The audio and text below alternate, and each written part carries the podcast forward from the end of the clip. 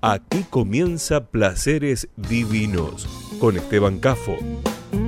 Te invitamos a compartir una hora dedicada a la buena música, vinos y algunos de los grandes placeres de la vida. Acompañan este programa Marcelo Pelleriti Wines, Bodegas Monteviejo y Selected Wines.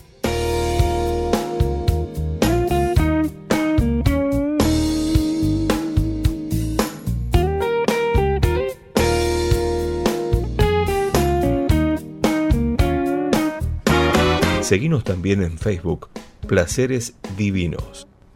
Presenta este momento, Bodega Monteviejo.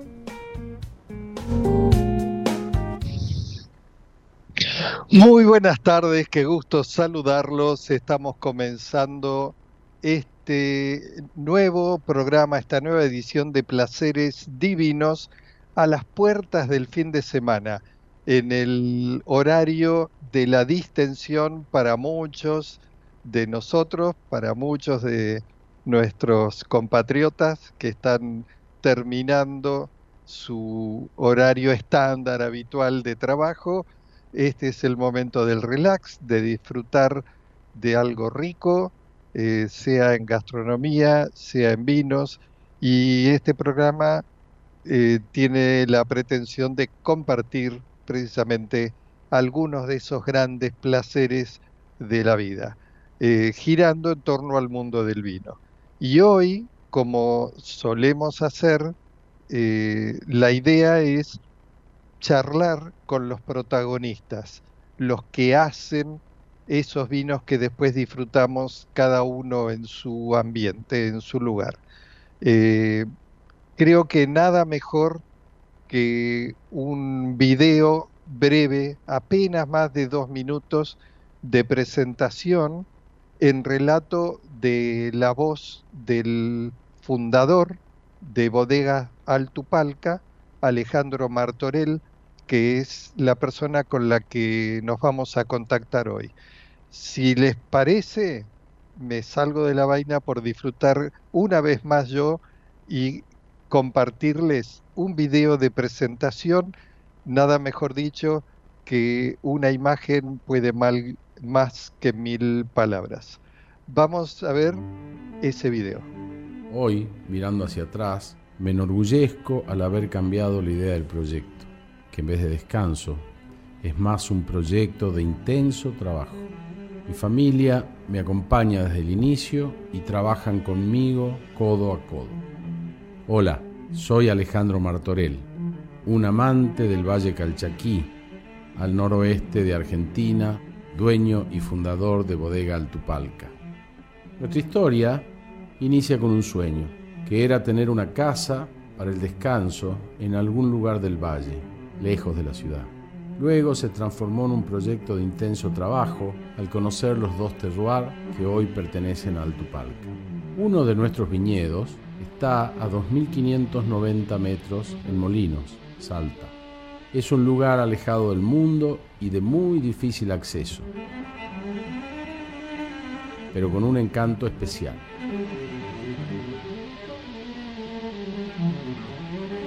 Aquí no hay electricidad, por lo que el viñedo, que está plantado en alta densidad, se riega por goteo, pero sin motores.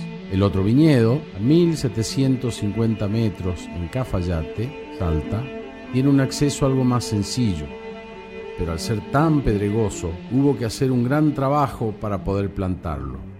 Al igual que el primero, el suelo, el agua y las condiciones climáticas son óptimas para la vida. En Altupalca elaboramos vinos de calidad extrema. Tenemos vinos que provienen exclusivamente del viñedo de 2.590 metros de altura, a los cuales llamamos extremo. Y de Terroir en donde hacemos vinos con uvas de las dos fincas. Malbec Malbec, Malbec Tanat y Cabernet Sauvignon Malbec. Y mirando hacia adelante, seguiremos trabajando para seguir haciendo vinos de extrema calidad.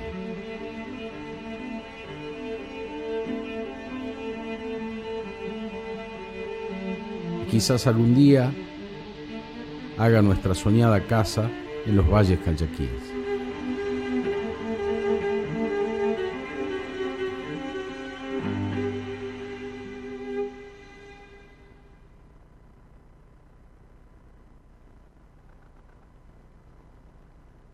Muy bien, y allí estamos eh, realmente sin palabras. El video que creo que todos han visto, eh, la, presentación impecable de Alejandro Martorell y bueno, el, paisaje extremo. Cuando hablamos y vamos a seguir charlando en cuanto lo tengamos en línea conectado, eh, realmente un paisaje de una extrema y rústica belleza eh, y allí ha hecho este emprendimiento. Bueno, eh, ponemos un tema musical vamos con el primer tema que elegí para compartir con ustedes, mientras esperamos la conexión en directo con Alejandro Martorell, que está allí de los dos viñedos en el viñedo de Cafayate. Vamos eh, escuchando ese primer tema.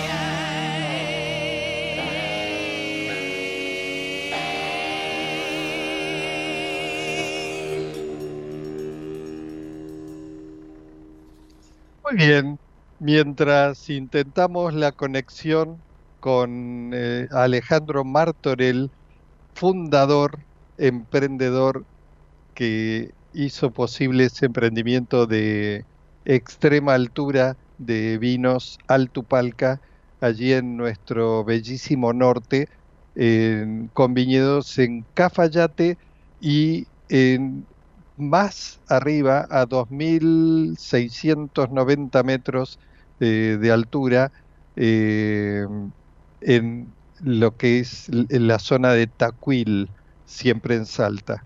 Bueno, nosotros seguimos insistiendo, le pido a nuestro operador técnico que compartamos para esperar esa comunicación y lograr que se dé, eh, que compartamos el segundo tema y insistimos para establecer la comunicación con Alejandro Martorell, que está, repito, allí en su viñedo, en uno de sus viñedos, el de Cafayate.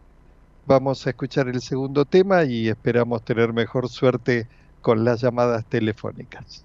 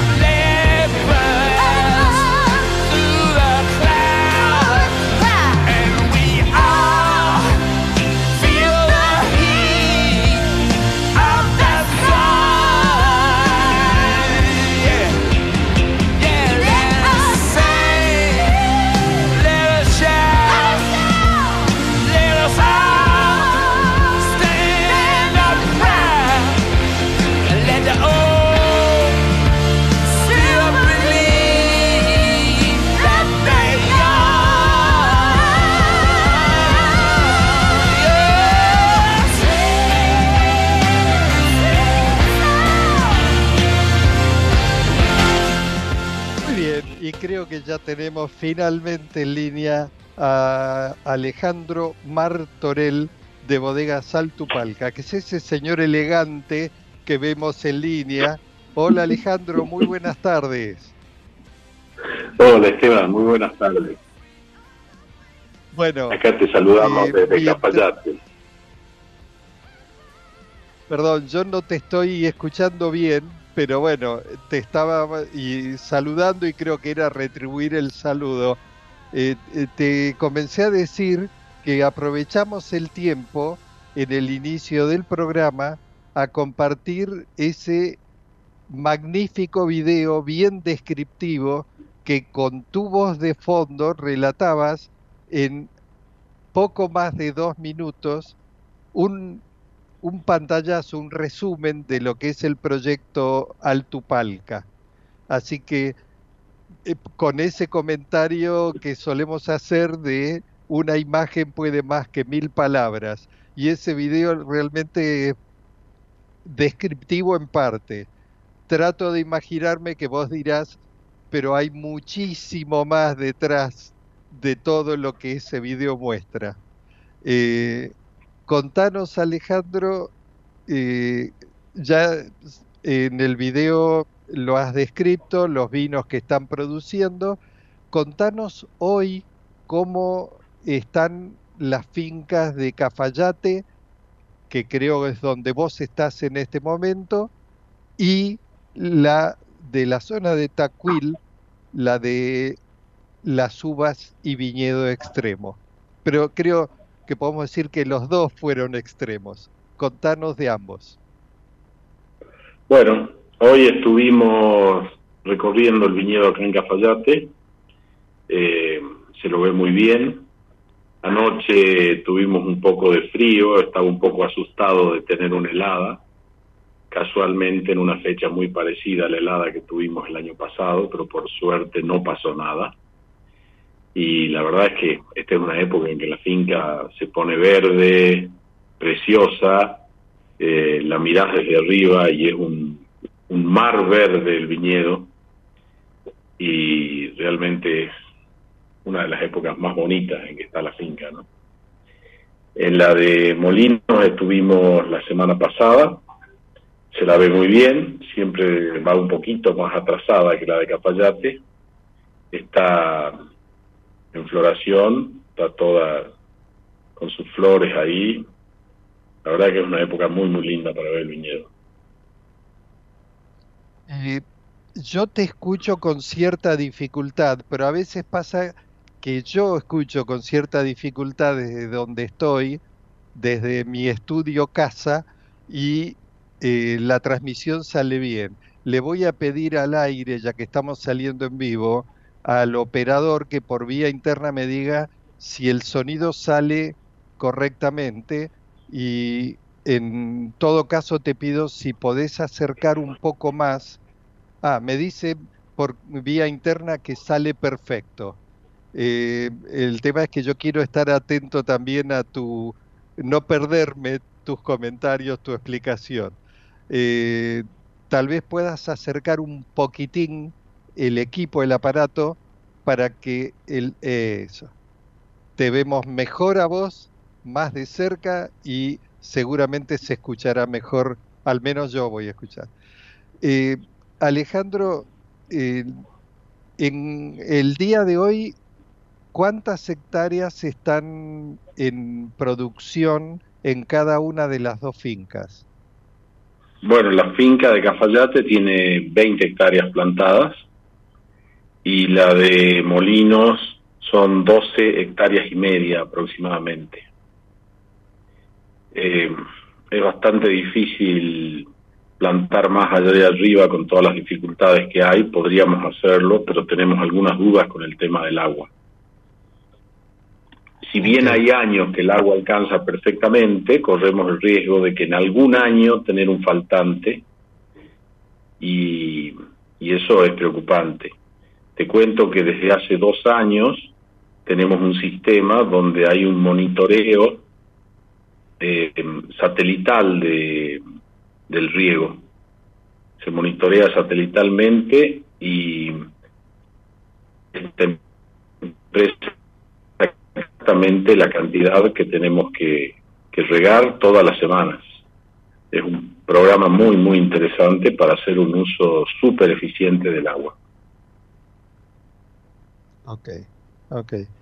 Eh, quiero hacer una acotación respecto de lo que vos mencionabas, que producto de cómo fue evolucionando la idea que tuviste de origen, que arrancó allá por el 2007, si mal no recuerdo, y que llevó apenas unos siete años tener los vinos para empezar a disfrutarlos, apenas, y muchísimas rocas gigantes y, eh, desafíos de la naturaleza eh, que hicieron que el proyecto, eh, su, tu idea original de la familia era tener una casa de reposo y lo que hiciste es multiplicar el trabajo, pero esa casa seguro, pero estoy convencido que con tu empuje y, y el apoyo del equipo familiar, eh, sin duda ya va a venir.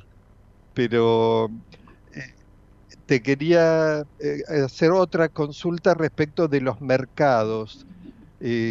te he visto bastante activo participando en ferias de vinos de altura localmente, pero también en mercados del exterior y uno de esos mercados de encontrar nichos de colocación eh, ha sido Brasil y, e incluso en alguna participación en Paraguay que yo interpreto que es eh, una puerta, si bien puede tener un mercado local, que seguro lo tiene, como una, un trampolín también para acceder a Brasil muchas veces.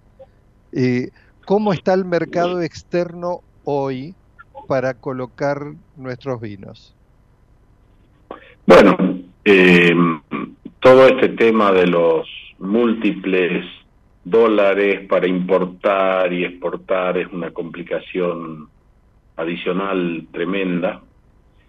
De hecho, en algunos casos hasta no es un muy buen negocio exportar eso se ve en el país, han caído las exportaciones un 30% este año de vinos, ¿no? O sea, por algo es.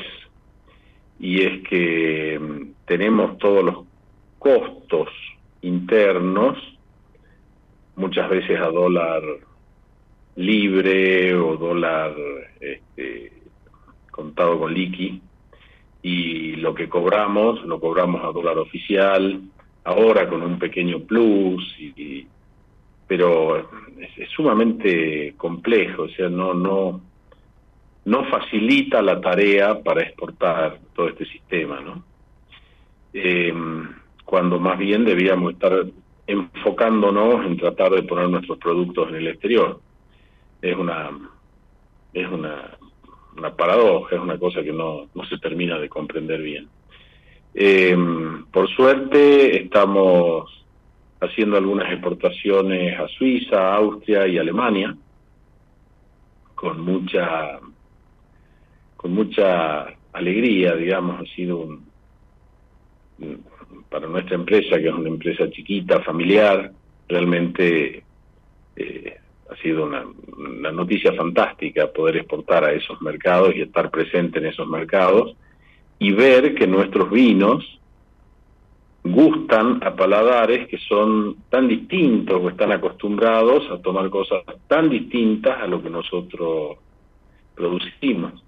El año pasado tuve la suerte de, estar allá en Zurich y hacer degustaciones para, para, para gente que invitaba nuestro importador y ver que les gustaba el vino, bueno, nos sorprendía gratamente, hasta hasta uno se emociona, ¿no? Porque lo es como que los vinos son un poquito hijos de uno, ¿no? Claro. Y directamente proporcional al amor y a todo el esfuerzo que le has puesto. Bueno, todo eso se va se va premiando, ¿no? Van apareciendo algunos algunos premios eh, sin duda uno de los premios es que mis chicos, mi hijo, mi hija, mi yerno estén incorporados en el proyecto y, poder disfrutar juntos de, esta pasión realmente es, es muy, muy gratificante, sobre todo en un momento en donde vemos que a todo el mundo los hijos se les van del país. Entonces, poder tener un proyecto conjunto y, disfrutarlo, realmente, bueno, es, es un premio, ¿no? Claro.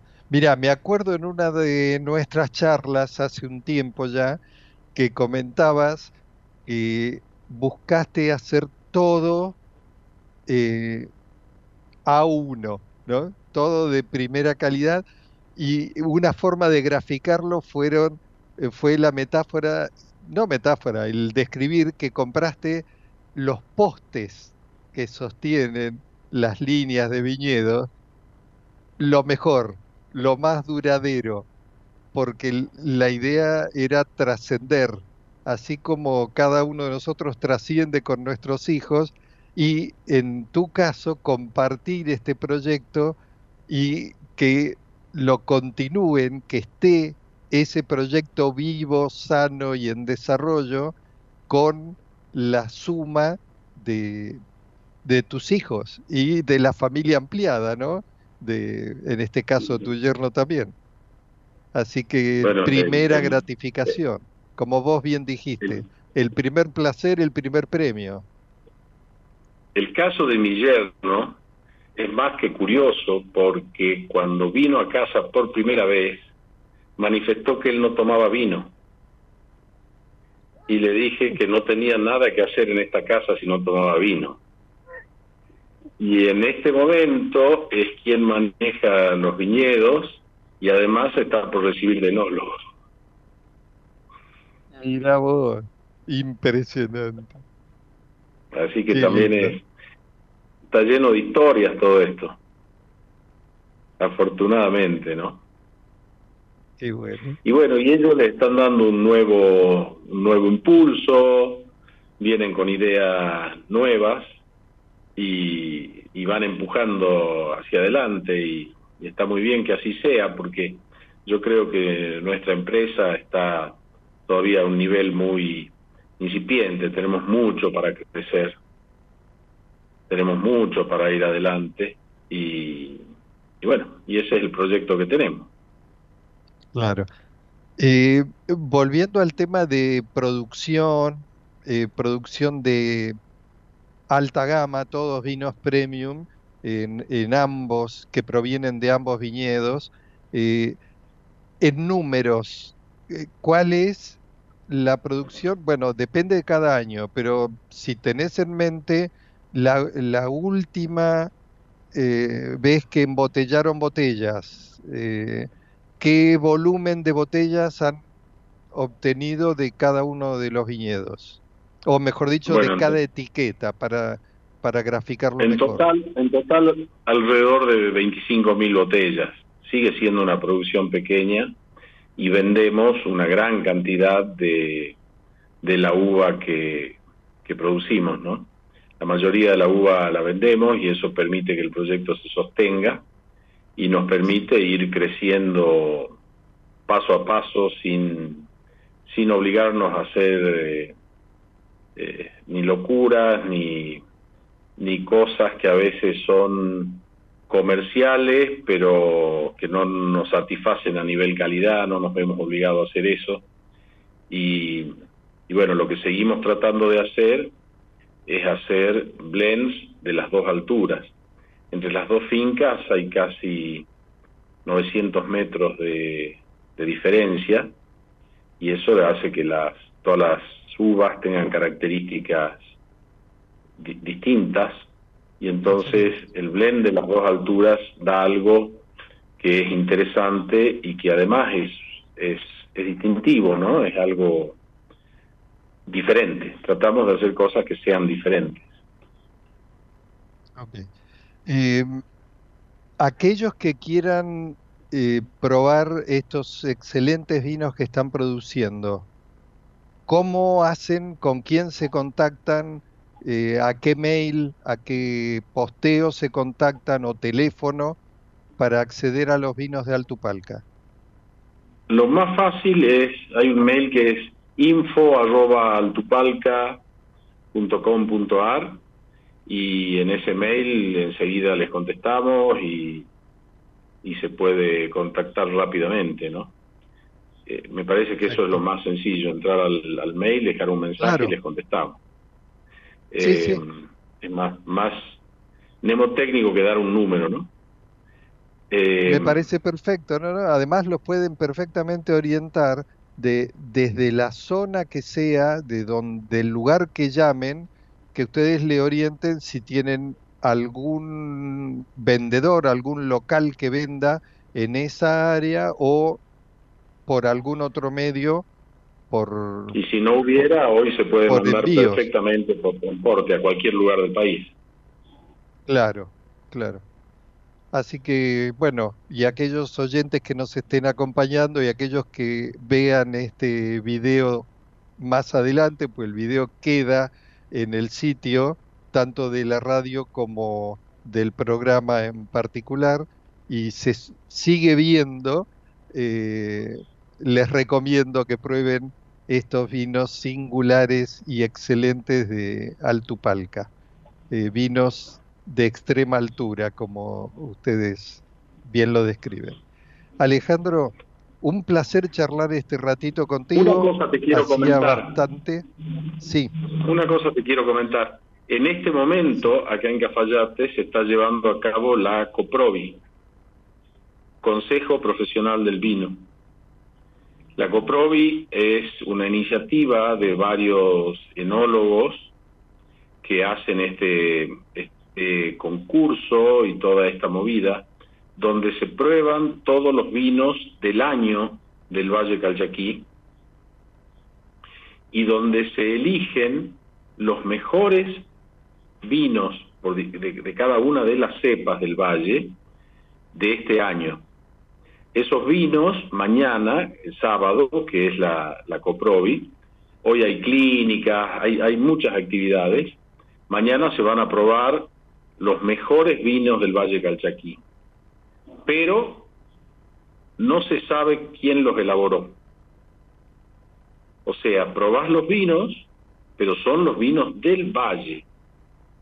Es una forma de eh, demostrar que acá en el valle podemos hacer cosas en conjunto sin, sin ese divismo que muchas veces hay en el mundo del vino y mostrando que podemos hacer, que podemos trabajar juntos, que podemos apoyarnos entre todos, no importa el tamaño que tengamos, empresas grandes, empresas chicas, pequeños productores, y es una cosa, es ya es la edición número eh, no me acuerdo, pero debe ser como la 12 o 13, y, y realmente es, es, viene mucha gente de afuera a probar los vinos, es un evento muy interesante. El año que viene agendátelo y tenés que tratar de venir.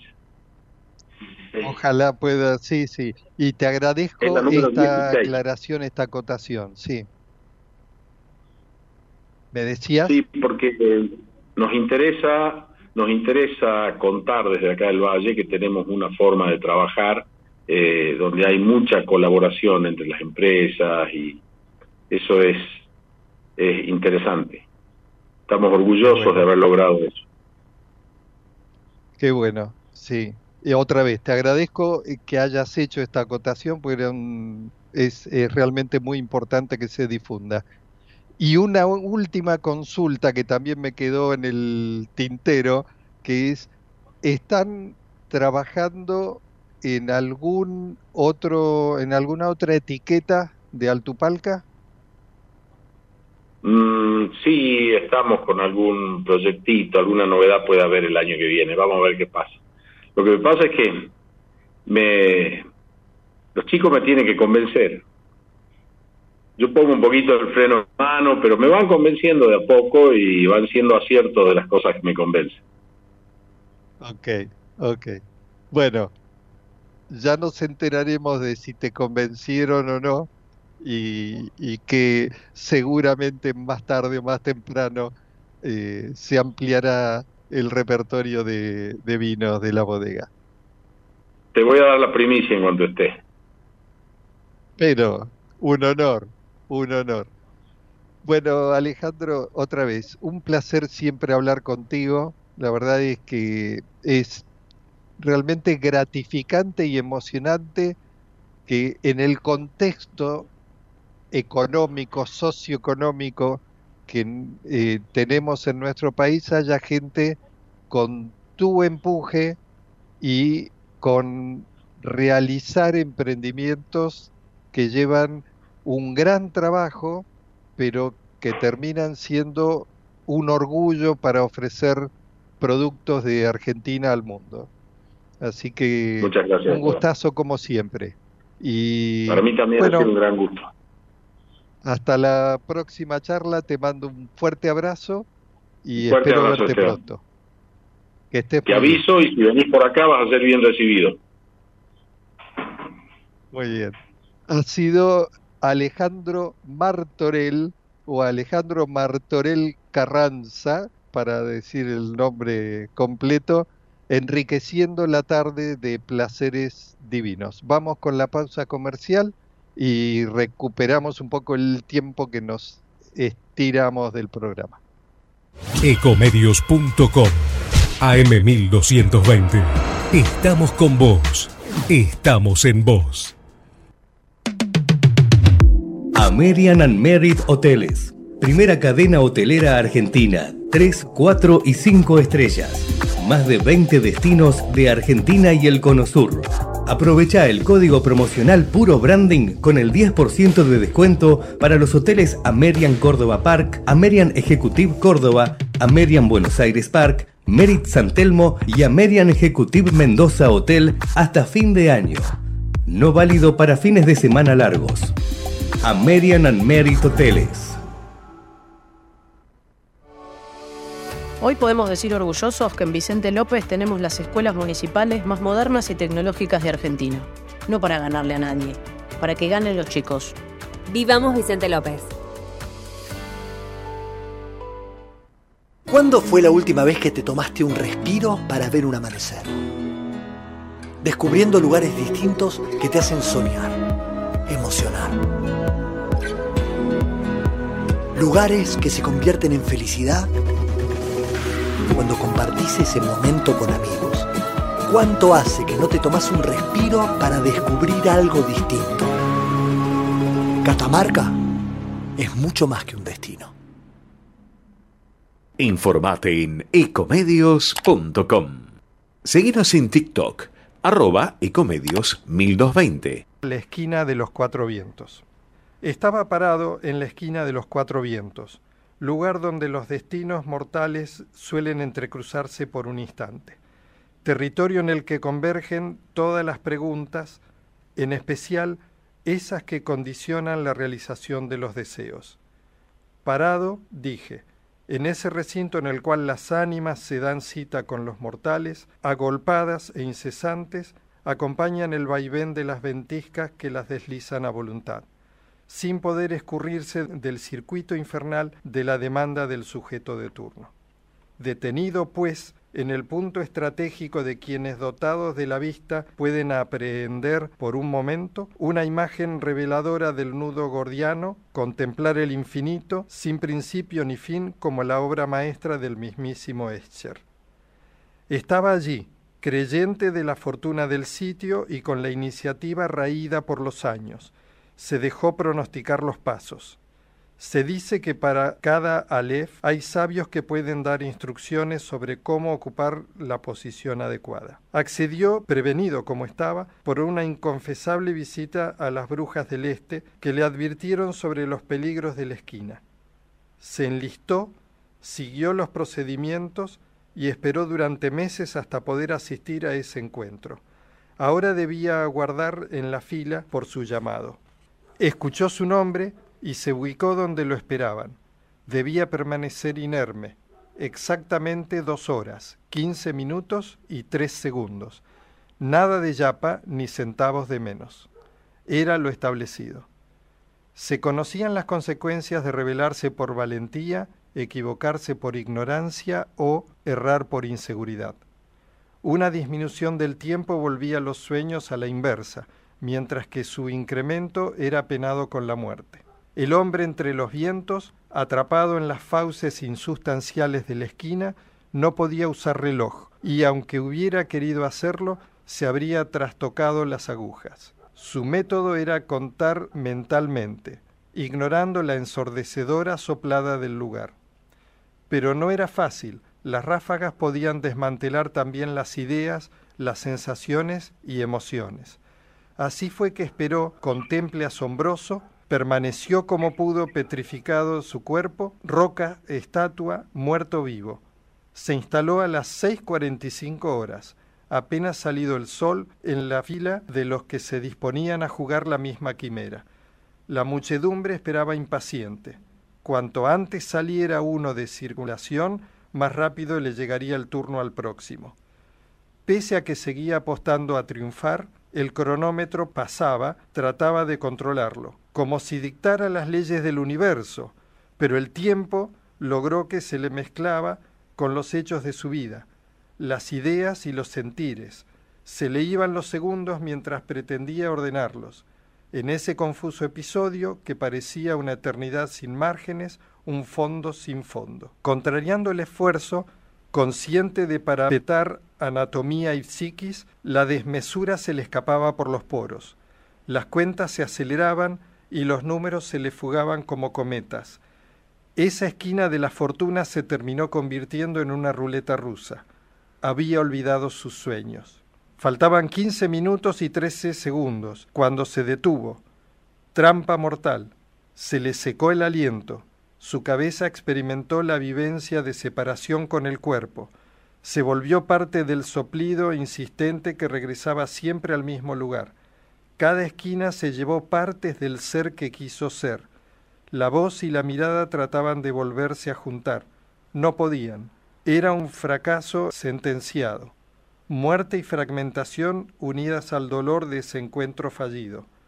El que seguía en la hilera pasó al frente sin cuestionar ese lugar. Lo capturó una orden a la que no pudo dejar de responder. Vio aquello que no le permitía escapar.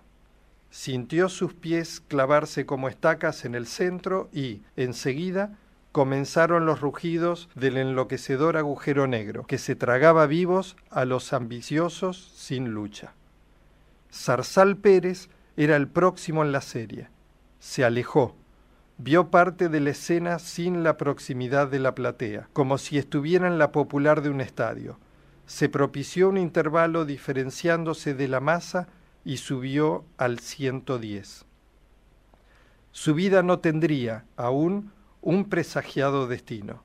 Lo único que divisó, al darse vuelta, fue el camino opuesto a su móvil y las formas zigzagueantes de las curvas que se difuminaban a lo lejos. Algo ya está perdido, aunque creas haberlo visto todo, se dijo. Vendados los sentidos de ilusiones y supuestos, pensó que lo real era asequible. La pesadilla del retorno insistía tanto en los sueños como en la vigilia. Había momentos de un ocasional despertar. ¿Acaso no se trató de un cálculo matemático, sino de una aproximación? Y pudo soportar la visión del sol por un rato sin quemarse los ojos. Muy bien. Y después de compartir esa sección, un clásico de nuestro programa, el compartir una lectura de un cuento corto, vamos a, otro, a otra sección clásica que es compartir una receta adecuada al contexto de la época del año en que estamos Hoy elegí proponerles una ensalada de papas con salmón y espárragos. Eh, aclaración, salmón ahumado utilizamos para esta receta. Ingredientes. Para cuatro personas vamos a necesitar cuatro papas medianas, 100 gramos de salmón ahumado en lonchas, eh, un manojo de espárragos tiernos, de espárragos chicos, unos 10, 12 espárragos, dos o tres dientes de ajo según el gusto de cada uno, una cebolla morada mediana. Para la vinagreta con que condimentaremos este exquisito plato de primavera-verano, 5 cucharadas de aceite de oliva. En realidad, aceite de oliva al gusto, es indicativo lo de las 5 cucharadas, una cucharadita, cucharadita de, de té de mostaza tipo suave o antigua según el gusto de cada uno. Tres cucharadas de vinagre suave, sea de vino blanco o de manzana. Yo uso bastante el vinagre de manzana que es más fácil de conseguir en el mercado eh, aquí de, Argentina. Sal y pimienta, así como perejil picado. Todo a gusto. Las relaciones eh, de aceite, eh, mostaza y vinagre tienen que ver con la cantidad de cucharadas que les acabo de leer, 5, 1 y 3 eh, respectivamente. Vamos a la preparación. Vamos a hervir las papas con su piel.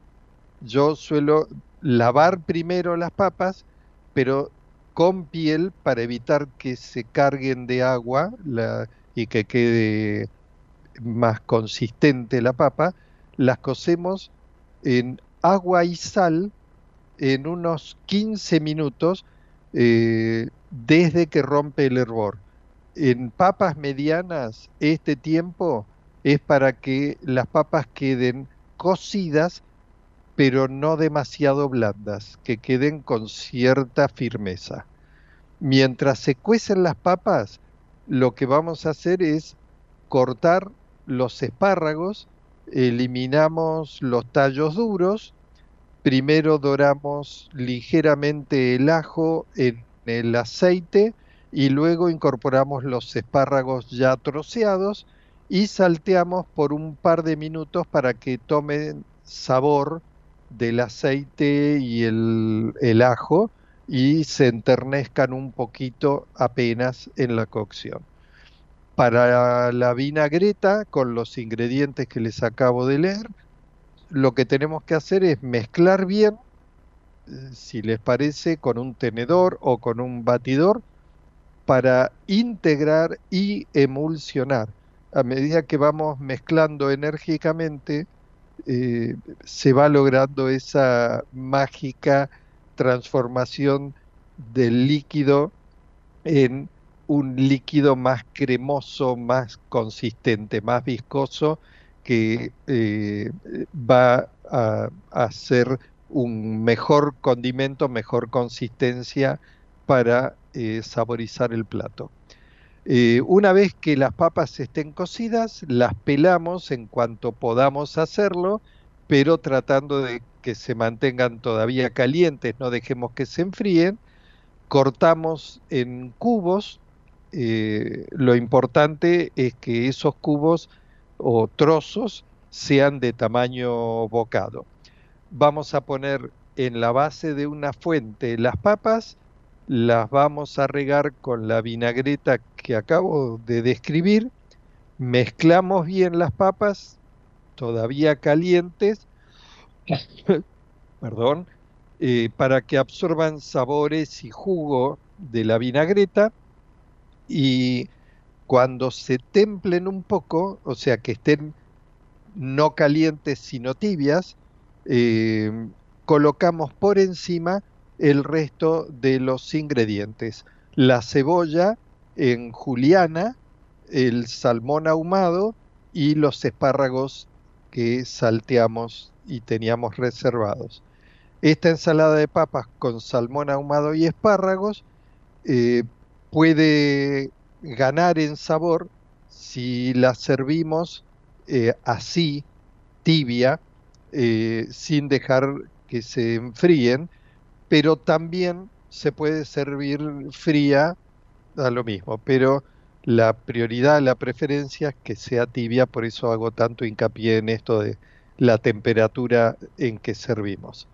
Eh, podemos como complemento, como opciones, añadir también huevos duros en, trozos, en cuartos, eh, para que sea más contundente y también como otra, otro ingrediente opcional en caso que les guste, eh, podemos agregarle eh, cubos de queso fresco o queso feta para hacer, como comenté recién, más contundente y más eh, eh, sabrosa esta ensalada de eh, primavera-verano.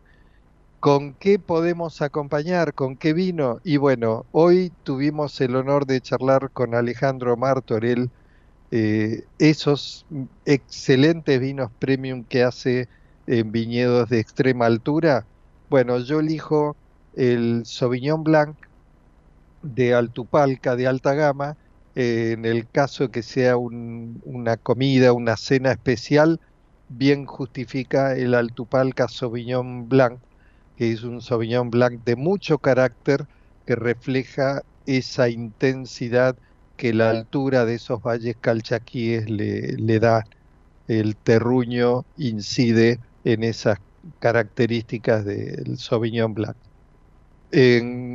como alternativa, otra buena opción es un Chardonnay eh, joven o con un poco de paso por barrica. Del tipo, bueno, uno de mis favoritos es el Petit Fleur Chardonnay de Bodega Monteviejo. Son apenas algunas, dos opciones de las muchas de posibles vinos que ustedes eh, elijan para compartir con este plato. A mi gusto, siempre apuntando a vinos blancos con buen carácter. Y bueno, estamos ya sobre el cierre. Eh, simplemente seguir disfrutando. Los invito a que vean en www.altupalca.com.ar aquellos que no vieron el inicio del programa o lo escucharon por señal de radio, que vale la pena entrar al sitio de la bodega, repito, www.altupalca.com.ar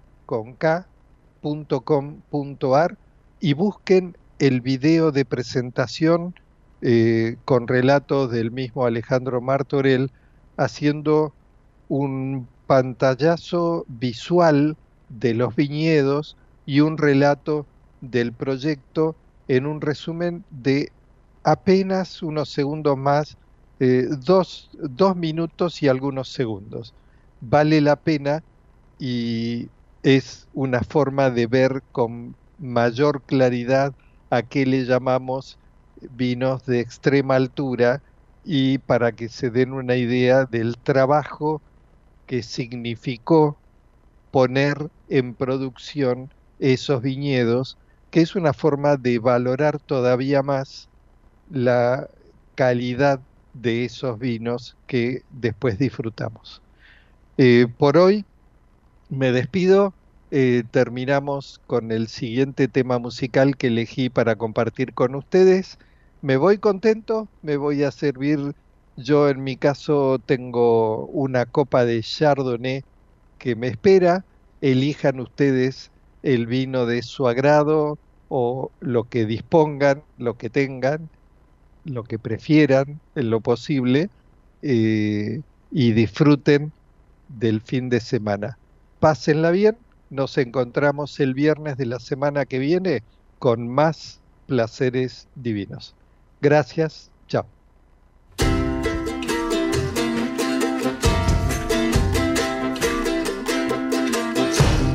Walking down the levee with my head hanging low.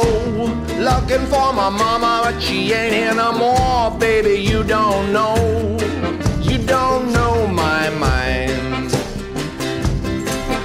When you see me laughing, I'm laughing just to keep from crying. She won't cook my dinner, won't wash my clothes, won't do nothing but walk the road. Baby, you don't know, you don't know my mind. When you see me laughing, laughing just to keep from crying. Breakfast on the table and my coffee's getting cold. Mama's in the kitchen getting sweet Papa told. Baby, you don't know, you don't know my mind. When you see me laughing, laughing just to keep from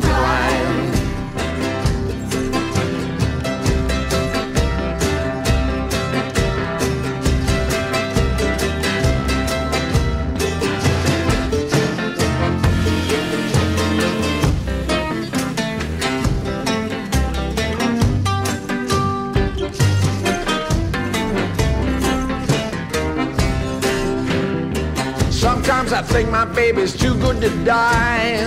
Sometimes I think she should be buried alive. Baby, you don't know, you don't know my mind. When you see me laughing, I'm laughing just to keep from crying. I wish I had a nickel, I wish I had a dime, I wish I had